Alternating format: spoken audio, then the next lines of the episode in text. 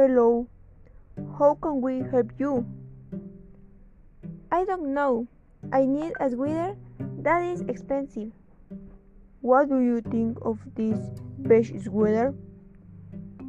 You don't have a warmer one.